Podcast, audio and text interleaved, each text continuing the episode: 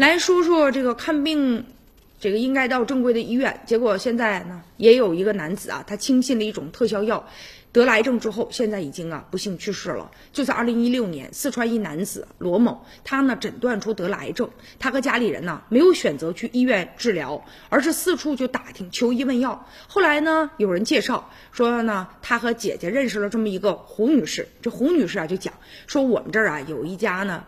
保健品生产的公司有独特的功效啊，是这个癌症病人的福音。姐弟俩就信以为真了，很快就被这个胡女士啊就发展成为他们的营销人员了，并且在这个胡女士的推荐之下，就到专卖店里去拿货，多次呢购买了这家公司生产的多种保健品，并且这个胡女士还通过呢非正规的途径带他们呢到一家医院进行了放疗和肿瘤的手术。然而啊，这这个罗某他身体不见好转，反而是越来越差了。后来呢，就住院了。于是呢，他们就认为说这个都是这个胡女士造成的，是你延误了最佳的治疗的时期。于是双方就起了纠纷了。后来呢，达成赔偿的协议，就说呢，要求胡女士向这个罗某啊，一共支付部分的医疗费用，是五万块钱。后续呢，这个医疗费用啊，等着以后。继续啊，再进行赔偿。不过呢，就在二零一七年，这个罗某啊不幸死亡了，家里人呢就要求专卖店呢进行赔偿，双方呢协商未果，于是呢这罗家人就把这个对方啊就告到法院去了，